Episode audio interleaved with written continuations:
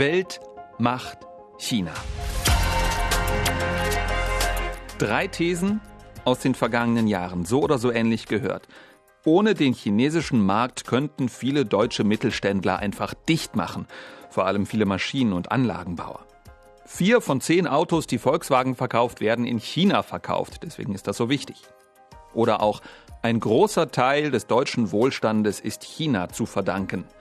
Drei Zugegeben sehr schlagwortartige Thesen, die wir aber tatsächlich so oder so ähnlich in den vergangenen Jahren immer wieder gehört haben von Vertretern der deutschen Wirtschaft, von Politikerinnen und Politikern in Deutschland, teilweise auch in China. So und jetzt plötzlich ist aber alles anders. Jetzt hört man stattdessen immer häufiger sowas hier. Den Fehler, den wir bei Russland gemacht haben, den dürfen wir bei China nicht wiederholen und deswegen heißt es jetzt raus aus der Abhängigkeit, jetzt die strategischen Entscheidungen treffen und jetzt selbstständiger werden als Deutschland und als Europäische Union. Lars Klingbeil Weil ist das, SPD-Co-Vorsitzender. Ein Ausschnitt aus einem Fernsehinterview. Ganz ähnliches übrigens kam neulich auch vom CDU-Chef Friedrich Merz. Wie abhängig sind wir in Deutschland von China und wo ist da das Problem? Darum geht's heute in Weltmacht China, dem China-Podcast der ARD. Ich bin Steffen Wurzel. Klar ist, es tut sich was hier in Deutschland in der Frage der Abhängigkeit und wir reden hier nicht über eine Kleinigkeit, denn Erstens, China ist der wichtigste Handelspartner Deutschlands und zweitens, China ist die zweitgrößte Wirtschaftsmacht der Welt nach den USA. Ich war von 2016 bis Anfang dieses Jahres China-Korrespondent der ARD in Shanghai und während dieser Zeit war es so, dass ja hinter vorgehaltener Hand viele deutsche Wirtschaftsleute in China immer wieder so darüber gesprochen haben, na, ob das wirklich so gut ist, dass wir wirtschaftlich so nah dranhängen an China, dass wir abhängig sind und das trotz der Tatsache, dass die kommunistische Staatsführung unsere liberalen Werte nicht teilt. Und jetzt, da ich zurück in Deutschland bin, wird genau diese Frage nun hier ganz offen ausgesprochen und besprochen von Wirtschaftsleuten, von Politikern, von China-Analysten. Unser Weltmacht China Podcast Team, das ist eine Gruppe von China-KennerInnen der ARD. Wir sind in Deutschland und in China unterwegs. Wir schauen aus ganz unterschiedlichen Seiten, Perspektiven auf diese beiden Länder, Deutschland und China. Einer aus unserem Team hier in Deutschland ist Zui Mo. Grüß dich. Moin, Steffen. Du bist geboren in Shanghai, lebst seit 14 Jahren in Deutschland, arbeitest in Bonn als Reporter bei der Deutschen Welle und bei deiner jüngsten Reportage warst du in Ostwestfalen unterwegs. Du hast uns was mitgebracht. Lass mal reinhören. Ja, gerne. Aber Achtung, jetzt wird schön laut. Ähm, hier wird von A bis Z äh, alles vollautomatisch hergestellt. Das ist wirklich ganz schön laut. Wo warst du da unterwegs genau und wer ist dieser Typ, den wir hören? Also ich war in der Fabrikhalle von Weidmüller, also eine deutsche mittelständische Firma im ostwestfälischen Detmold. Und diese Firma produziert elektrische und elektronische Kleinbauteile. Der Typ, der gesprochen hat, ist der Werkleiter. Die Fabrikhalle ist etwa halb so groß wie ein Fußballfeld. Mhm. Es gibt Dutzende Roboter und es fahren ein paar Mitarbeiter mit Gabelstapler durch die breite Gänge. Und was ist das genau, was Sie da herstellen? Was, was für Teile machen die da genau? Also was hier produziert wird, sind die sogenannten Reihenklemmen. Reihenklemmen, okay. Ja, und die sind immer so winzige kleine Plastikteile, so, so ungefähr so groß wie vielleicht mein Fingernagel. Und ähm, die sehen total schlicht aus. In diesen Klemmen aber steckt eine Menge Know-how. Also der Werkleiter Henny Marquardt hat mir so erklärt. Also für alle Fabriken, Autofabriken, da wo Roboter gebaut werden, da wo Pharmazieprodukte gebaut werden, Medizintechnik, aber auch für die Prozessindustrie, also Gas, Öltechnik, überall wo industrialisiert wird, wo automatisiert wird, wo elektrische Verbindungen hergestellt werden müssen, fließen diese Reihenklemmen ein. Henning Marquardt von Weidmüller, was hat das mit China zu tun, Sumo? Viele, sogar sehr viele Produkte, die hier hergestellt werden, verkaufen sich in China. Mhm. Gleichzeitig bezieht Weidmühle auch viele Produkte von chinesischen Zulieferern. Dazu kommt, Weidmühle hat nicht nur die Hauptfabrik hier in Detmold, sondern auch einen Produktionsstandort in Suzhou, etwa 50 Kilometer entfernt von Shanghai. 500 Leute arbeiten dort. Das hat mir Volker Bieberhausen erklärt. Er ist der Technologievorstand von der Firma. Deswegen ist es für uns ein wichtiger Markt, sowohl als Produktionsstandort wie mittlerweile auch als Entwicklungsstandort, aber eben auch als Absatzmarkt für uns. Was, was konkret heißt das jetzt für diese Firma, wenn wir uns auf die konzentrieren? Wie viel Prozent des Umsatzes zum Beispiel macht die Firma Weidmüller in China? Also zu dem Umsatz von über 1,1 Milliarden Euro weltweit trägt das China-Geschäft etwa 20 Prozent bei, so die Einschätzung vom Firmenchef. Okay, 20 Prozent, das klingt relativ viel. Wenn die jetzt plötzlich nicht mehr da wären, weil sich die Umstände ändern, dann wäre das doch bestimmt ein harter Schlag für die Firma, oder? Genau, das dachte ich auch. Und deswegen habe ich dem Vorstandsmitglied Volker Bieberhausen die gleiche Frage gestellt.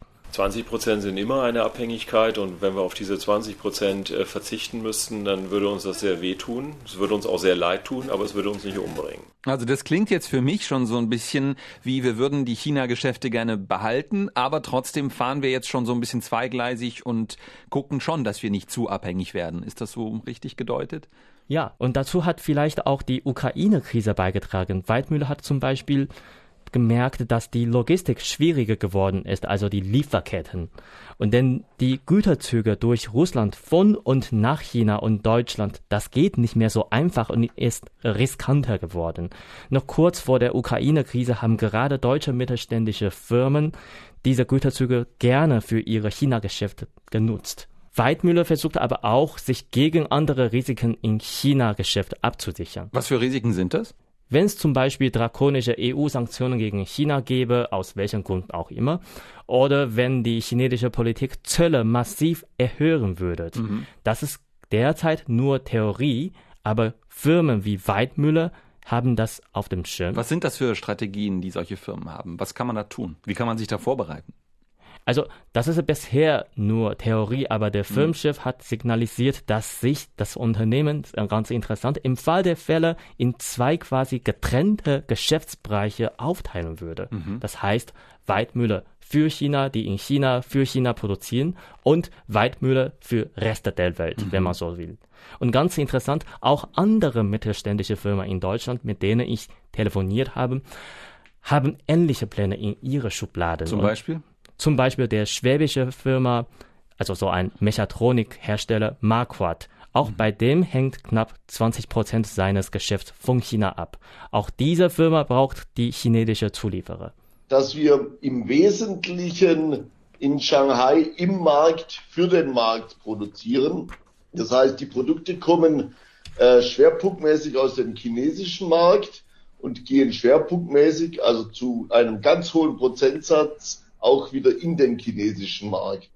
Der schwäbelt so schön. Das ist der Eigentümer, Harald Markwald. Ne? Ist der verwandt mit dem Markwald, den wir vorhin auch gehört haben? Nee, nee, das ist nur so ein Zufall. Okay. Die haben so zufällig den gleichen Familiennamen, ja. Okay. Also die Firma, die schwäbische Firma Marquardt hat beispielsweise in Shanghai, wo es ja wegen des strikten Corona-Lockdowns zu Engpässen gekommen ist, die Lieferketten zeitweise umgestellt sogar. Mhm. Damit hat die Firma dann in Deutschland weniger Probleme mit Lieferengpässen überhaupt aus China. Mhm, das sind jetzt sozusagen Einblicke in zwei Firmen. Würdest du sagen, das ist ja stellvertretend für die deutsche Industrie oder den deutschen Mittelstand? Im Grunde genommen ja. Also ich habe mit Ulrich Ackermann gesprochen. Er ist der Außenwirtschaftschef von VDMA. Also VDMA steht für Verband der deutschen Maschinen- und Anlagebauer. Also der VDMA vertritt also mehr als 3000 deutsche Unternehmen und Ackermann sagt, etwa 11 Prozent der Exporte im Maschinen- und Anlagebaubereich gehen nach China. Mhm. Das ist keine komplette Abhängigkeit, aber viele in der Branche machen sich so ihre Gedanken. Zur Risikominimierung sind ja viele Unternehmen jetzt dabei, zu versuchen, ihre China-Aktivitäten vollständig vom restlichen Unternehmen abzukoppeln. Das heißt also ein rein chinesisches Unternehmen zu werden. Okay, was jetzt bei mir hängen bleibt, Zungu, ist so ein bisschen dieses, okay, wir, wir versuchen uns anders aufzustellen, haben aber dennoch dieses Problem, dass wir ein Stück weit abhängig sind. Vielleicht kannst du ein Beispiel geben, in welchen Bereichen ist es denn so, dass unsere deutsche Wirtschaft abhängig ist von China? Da muss man ein bisschen differenzieren. Man kann das in drei Bereiche aufteilen. Mhm. Erstens braucht man hier in Deutschland den Produktionsstandort China oder Zulieferer China. Und zwar nicht wegen der billigen Löhne, das ist veraltet, das ist ein Vorurteil. Das Gehaltsniveau ist in den letzten Jahren so in China rasant gestiegen. Harald Marquardt, also der Mechatroniker-Unternehmen aus Schwaben, sagt, es gibt andere Vorteile mittlerweile in China. Es ist eine Mischung aus Qualität, Innovation, äh, Liefersicherheit und Zuverlässigkeit und natürlich auch Preis. Das ist immer das Gesamtpaket. Also betonen auf Das China-Gesamtpaket, das stimmt für viele Unternehmen immer noch. Darauf wollen viele nicht verzichten.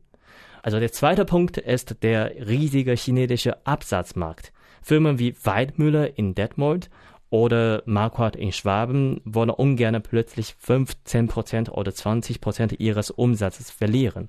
Notfalls wäre sowas machbar, wie wir es bei Weidmüller gehört haben, aber es würde wehtun.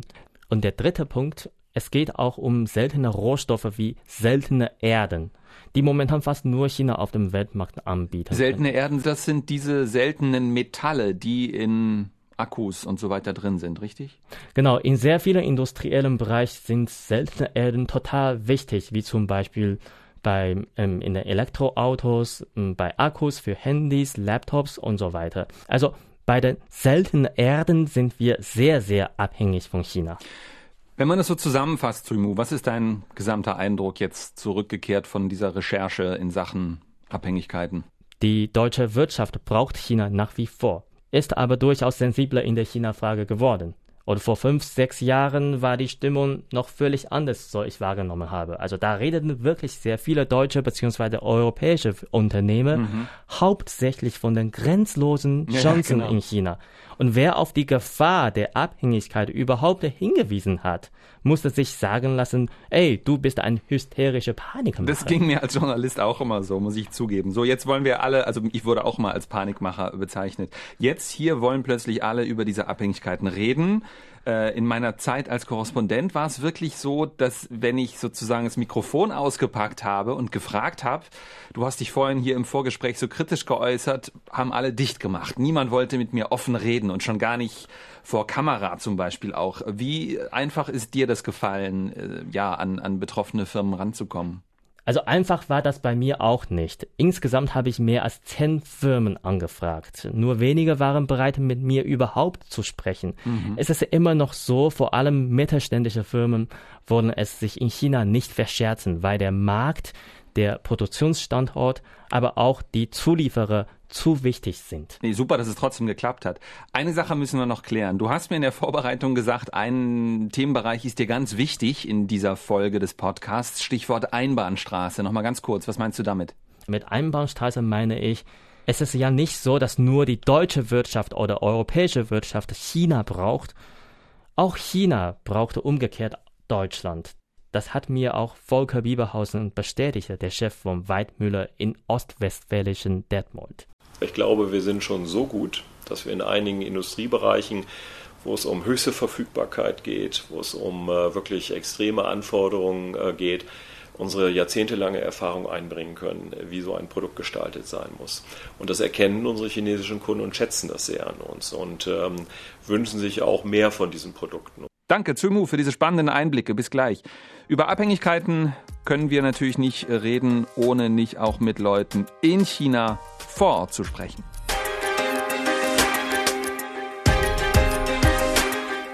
Eva Lambi-Schmidt ist bei mir. Hallo Eva. Hallo. Eva, eine Sache müssen wir zu Beginn noch klären. In der vergangenen äh, Podcast-Folge äh, hast du aus dem Schrank bei dir zu Hause berichtet wegen Corona-mäßigem Lockdown, den es in Shanghai gab oder gibt immer noch. Wie ist die Situation im Moment? Naja, jetzt äh, Stand Tag 50 bin ich leider immer noch im Lockdown, trotz der angekündigten Lockerungen hier. Mal gucken, was die nächsten Tage noch passiert. Aber das führt natürlich jetzt dazu, dass ich leider nicht zum Beispiel in ein chinesisches Unternehmen oder deutsch-chinesisches Unternehmen konnte, um zu gucken, was dort los ist. Ähm, aber dafür habe ich fleißig telefoniert und auch viele Sprachnachrichten von meinen Gesprächspartnern bekommen. Alles klar, dann halte weiter durch. Die Akustik Hört sich auf jeden Fall noch gut an.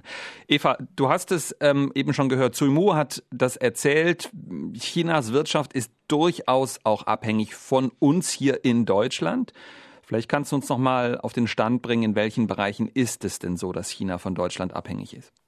Auf jeden Fall Maschinenbau, alles was so mit Robotertechnik zu tun hat, Roboterarme, bestimmte chemische Erzeugnisse auch und auch industrielle Software. In diesen Bereichen ist Deutschland stark und China ist darauf angewiesen, auch zum Beispiel was Autoteile angeht. China hat ja auch eigene Automarken, da geht vieles in Richtung Elektroautos und selbstautonomes Fahren. Ähm, ja, das ist so ein Trend, äh, wo die deutschen Autohersteller sich äh, schwer tun, ähm, haben dort auf dem chinesischen Markt starke Konkurrenz. Aber was unter unter der Motorhaube zum Beispiel für Teile verbaut sind, das kommt häufig aus Deutschland. Das hat mir der chinesische Autoexperte aus Shanghai Zheng Jilin erzählt. Deutschland hat immer noch einen einzigartigen Vorteil bei Autoteilen und in der Lieferkette. Bosch zum Beispiel ist immer noch sehr stark bei Autoteilen, sogar bei Elektroautoteilen und hat immer noch große Marktanteile. In diesem Sinne sind die deutschen Autohersteller immer noch wichtige und unverzichtbare Partner für die chinesischen Autohersteller.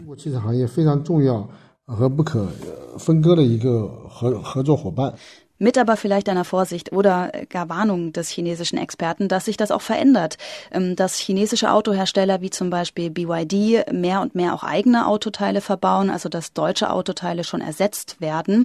Ähm, das ist auch nicht nur in der Autoindustrie so. Der Trend ist ganz klar, China will unabhängiger werden. Das sagt sich natürlich so leicht, aber wie will das China, die chinesische Regierung schaffen? Also erstens, indem chinesische Konzerne ausländisches Know-how quasi kaufen. Wir haben in den vergangenen zehn Jahren beobachten können, wie chinesische Konzerne weltweit staatlich gefördert auf Einkaufstour gegangen sind und andere Unternehmen aufgekauft haben, wie zum Beispiel vor sechs Jahren den deutschen Spezialroboterbauer KUKA. Solche Übernahmen sind jetzt ähm, zwar wieder viel weniger geworden, aber der Trend ist ganz klar, sich in den Schlüsseltechnologien unabhängiger zu machen.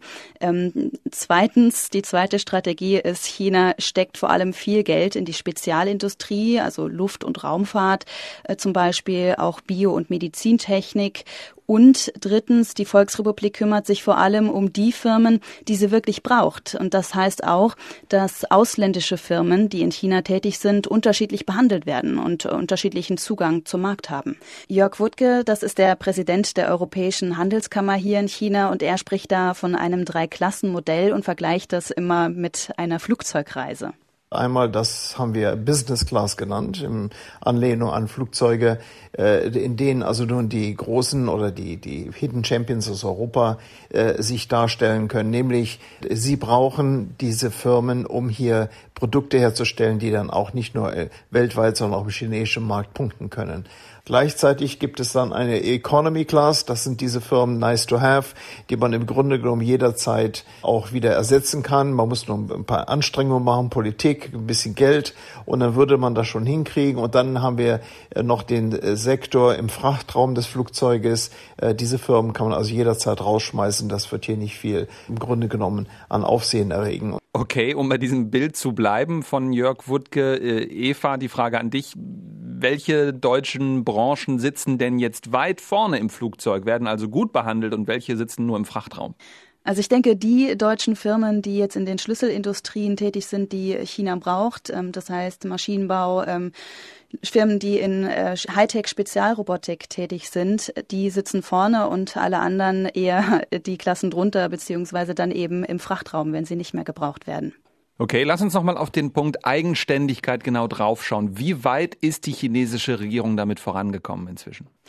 Ja, das ist eine interessante Frage. Es ist auch schwer, Fakten zu nennen, aber ich habe mal mit jemandem gesprochen, der zwölf Jahre lang für deutsche Firmen gearbeitet hat im Bereich Maschinenbau und 3D-Metalldruck. Julie Ting, er hat in den deutschen Firmen viel gelernt, sich Technologien angeeignet und hat jetzt eigenes Startup gegründet und baut jetzt auch 3D-Metalldrucker. 3D-Metalldruck, wofür braucht man das? Ja, das ist eine Technologie, ähm, die wird zum Beispiel auch in der Raumfahrt und in der Medizin angewendet. Das ist hochkomplex.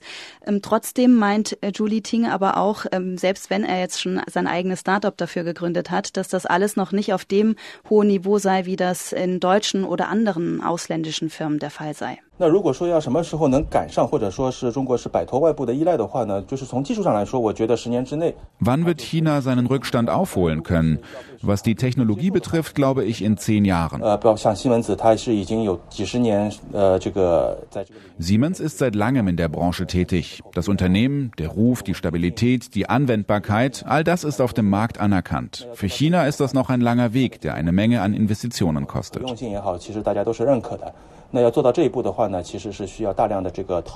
Eva, jetzt müssen wir eine Sache noch besprechen, was uns hier in Europa, in Deutschland die letzten Wochen natürlich massiv bewegt hat, was ja auch diese ganze Debatte in Sachen wirtschaftliche Abhängigkeit ausgelöst hat, ist der russische Einmarsch in der Ukraine. Das macht uns hier alle plötzlich nervös, regt zum Nachdenken oder führt zum Nachdenken in der deutschen Wirtschaft. Wie ist das in China? Hat das da auch für einen Sinneswandel gesorgt? Ist das plötzlich das große Thema auch? Naja, einerseits gibt es ja gar keine große Debatte darüber. Der Krieg spielt auch nicht äh, in den Medien nicht so eine große Rolle wie in Europa. Und andererseits glaube ich schon, dass China das ganz genau beobachtet hat, wie Europa sich jetzt gegenüber Russland ähm, verhält. Ähm, ich denke, das könnte China vielleicht jetzt doch gezeigt haben, dass Europa selbst handlungsfähig ist, dass Europa, wenn es darauf ankommt, schnelle Entscheidungen trifft, dass Europa sich auch ganz schnell loslösen kann. Und das dürfte ähm, nicht im Interesse Chinas sein, weil China noch auf die europäischen Schlüsselindustrien angewiesen ist. Das heißt, äh, kurzfristig wäre das jetzt keine gute Idee. Ähm, langfristig denke ich, ähm, dass die Kriegssituation in der Ukraine äh, eher dazu führt, dass China daran arbeitet, noch schneller unabhängiger zu werden, was wir ja auch an Kooperationen mit Russland sehen, was unabhängige Finanzsysteme angeht. Aber das geht halt ähm, nicht von jetzt auf gleich. Hm, okay, danke Eva. Aber man, man sieht schon sozusagen, die Geschwindigkeit nimmt an, an Fahrt auf. Danke. Eine Sache müssen wir jetzt noch klären. Die Bundesrepublik Deutschland galt sehr lange als ziemlich China-freundlich und plötzlich kamen dann so Worte wie von Lars Klingbeil, dem SPD-Co-Chef, vorhin gehört, oder auch von Friedrich Merz, CDU-Chef. Das wollen wir besprechen, einordnen mit Ruth Kirchner. Hallo Ruth. Hallo Steffen.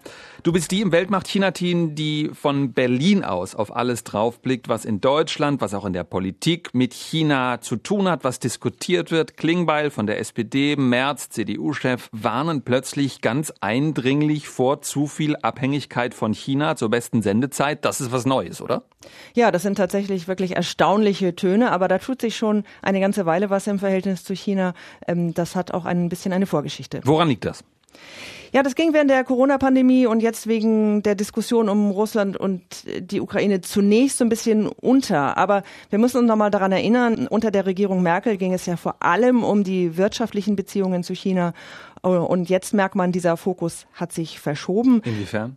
Im Bundestagswahlkampf, ne, letzten September, da hatten die Parteien auf einmal China-Kapitel in ihren Wahlprogrammen. Also das war neu. Und neu dann auch die doch sehr deutlich offen kritische Haltung, besonders bei der FDP und bei den Grünen. Und dann im Koalitionsvertrag der Ampel, auch da steht Interessantes zu China, Wobei es da noch weniger um Abhängigkeit geht und mehr um China als ein Land, das unsere Werte von Freiheit und Demokratie nicht teilt und um das ähm, alte Thema Menschenrechte in China. Aber das ist ja interessant, dass jetzt Klingbeil und Merz gar nicht mehr auf die Menschenrechte abzielen, sondern wirklich auf die äh, ganz knallharte, in Anführungszeichen, wirtschaftliche Abhängigkeit von der Volksrepublik. Das ist plötzlich also, kann man so zusammenfassen, nicht mehr nur für Podcast Weltmacht China Geeks, sondern für die gesamte Öffentlichkeit oder wie? Genau, wir haben ja anfangs im Podcast äh, Lars Klingbeil gehört, den SPD-Co-Chef. Also die SPD beispielsweise will sich bei der Neuausrichtung ihrer Außen- und Sicherheitspolitik jetzt auch mit der Abhängigkeit von China beschäftigen. Und die Union, also CDU, CSU, ähm, die Union hat Anfang Mai in ihrer sogenannten Kölner Erklärung äh, darauf hingewiesen, dass Deutschland eine neue Globalisierungsstrategie benötige. Da heißt es, Zitat, die Abhängigkeit von China müsse neu bewertet werden. Mhm. Auch das ist bemerkenswert, gerade ja auch, weil der CDU-Chef, also Friedrich Merz, ja eigentlich eher als wirtschaftsnah gilt und jetzt eben auch vor Abhängigkeit warnt. Bei den Grünen und der FDP, wie gesagt, ist das schon etwas länger ein Thema, aber auch China-Kenner wie der grüne Europaparlamentarier Reinhard Bütikofer ist da doch ziemlich selbstkritisch, wie er mir erzählt hat. Ich glaube, dass wir in der Vergangenheit mit zu viel globalisierungseuphorischer Blauäugigkeit operiert haben und die Tatsache, dass wir es in China mit einer Führung zu tun haben, die im Zweifel wirtschaftliche Abhängigkeiten politisch auszunutzen bereit ist, nicht äh, angemessen in Ansatz gebracht haben. Bütikofer klingt hier so ein bisschen politikersprechmäßig. Ich übersetze das mal. Für mich klingt das so, okay, weil wir in Deutschland so abhängig sind von China, sind wir im Zweifelsfall dann auch erpressbar, kann man das so sagen? Ja, das ist das, was Bütikofer damit meint. Also wenn wir uns abhängig machen, dann sind wir einfach politisch weniger handlungsfähig, gerade wenn es dann zu einem Konflikt mit China beispielsweise käme. Viele Analysten sagen, das muss man auch fairerweise sagen, schon seit vielen Jahren. Sehen das die Wirtschaftsverbände plötzlich auch so? Ja, zumindest halten sie nicht total dagegen. Und das ist das mhm. eigentlich Erstaunliche an dieser Debatte. Also die Wirtschaftsverbände, der BDI beispielsweise, der Bundesverband der deutschen Industrie, der größte Lobbyverband der deutschen Industrie, der ist ziemlich China-kritisch geworden in den letzten Jahren. Aber wenn man da auf die Vorgeschichte schaut, da wird einiges klar. Ähm, zu Anfang als sich das so gewendet hat, da ging es gar nicht um Abhängigkeit, aber schon als ein chinesisches Unternehmen, Eva hatte das ja schon erwähnt, den Roboterhersteller KUKA in Augsburg übernommen hat, da schrillten die Alarmglocken, da war von einem Ausverkauf äh, deutscher Technologie an China die Rede von einem regelrechten KUKA-Schock, hat man damals so ein bisschen gesprochen. wie Sputnik-Schock, ne? Also im, im Kalten Krieg und jetzt der KUKA-Schock in der deutsch-chinesischen Zusammenarbeit, kann man das so sagen? Ganz genau. Auf einmal wurden alle ganz hellhörig und haben gesagt, mal halt stopp, also da müssen wir aufpassen, dass wir wichtige Schlüsseltechnologien und Hightech nicht an China verlieren. Und dann 2019 kam dann ein Grundsatzpapier des BDI, also des Bundesverbandes der deutschen Industrie und da wurde mehr Härte gegenüber China gefordert und China als Systemrivale bezeichnet. Auch das waren ganz neue Töne. Aber auch hier mit Abhängigkeit in Sachen Wirtschaft hat das erstmal ja nichts zu tun, wenn man von Systemrivale spricht.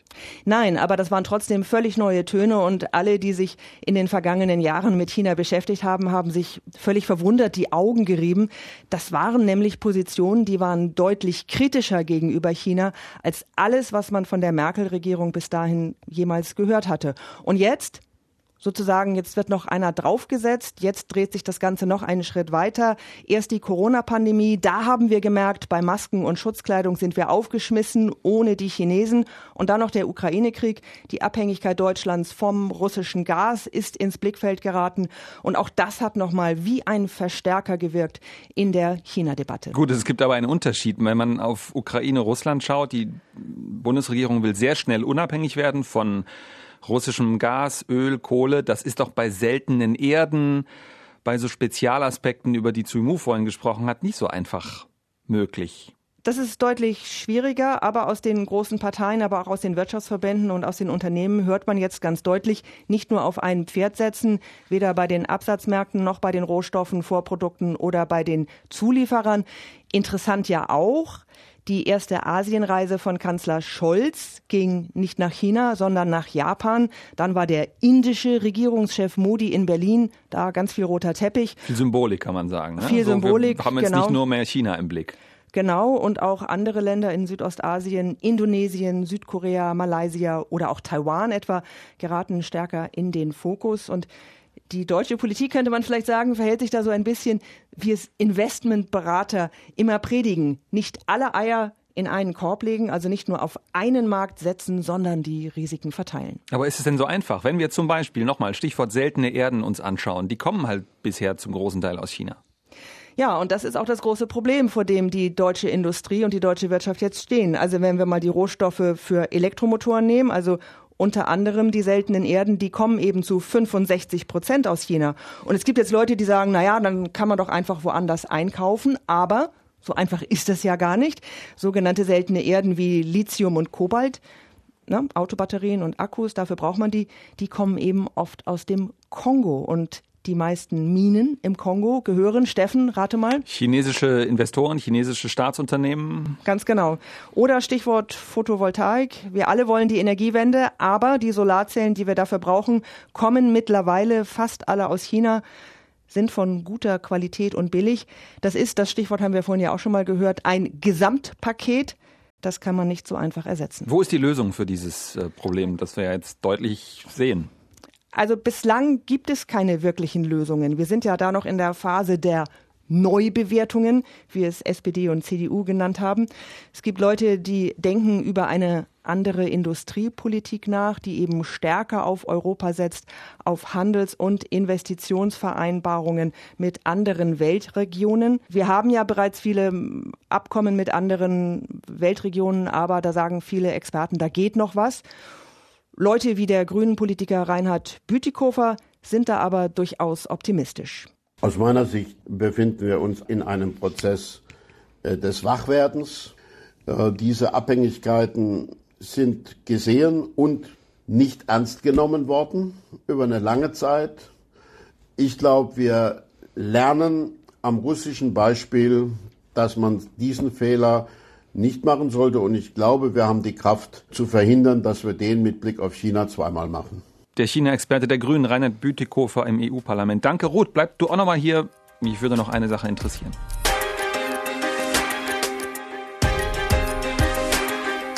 Ganz kurz, dir, Ruth, auch dir, Eva in Shanghai und dir, Zuimu, stelle ich jetzt noch die Frage, wo geht die Reise denn hin? Ich schlage vor, ihr vervollständigt den folgenden Satz. Zuimu, fang du mal an. Die wirtschaftliche Abhängigkeit von China ist die wirtschaftliche Abhängigkeit von China klingt zwar ernsthaft, ist auch ernst zu nehmen, aber viele deutsche Unternehmen haben mittlerweile schon Notfallpläne in ihrer Schublade. Ruth, die wirtschaftliche Abhängigkeit von China wird manchmal überschätzt, manchmal unterschätzt. Deshalb genau hinschauen und vor allem auch vor den politischen Realitäten in China nicht die Augen verschließen, auch da ganz genau hinschauen. Das war mehr als ein Satz. Eva, in Shanghai, die wirtschaftliche Abhängigkeit von China ist äh, noch gegenseitig, aber was ich immer gern sage, nicht auf den eigenen Technologien ausruhen und ja nicht überrascht sein, wenn China in wenigen Jahren dann doch in Schlüsselindustrien aufgeholt hat.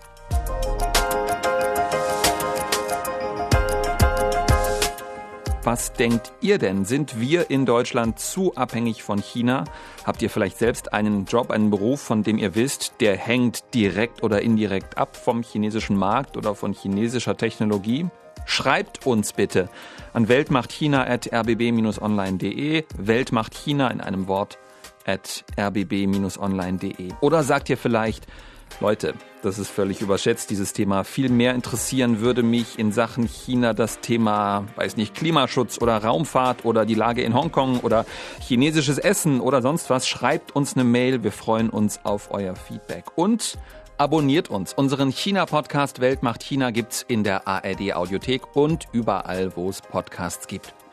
Wenn euch unser China-Podcast gefällt, dann gebt uns gerne ein Like. Das gefällt uns, also unserem Podcast-Team. Das sind Eva Lambi-Schmidt, Zui Mu, Ruth Kirchner, Astrid Freieisen, Benjamin Eisel, Hang Li, Marc Krüger und mein Name ist Steffen Wurzel.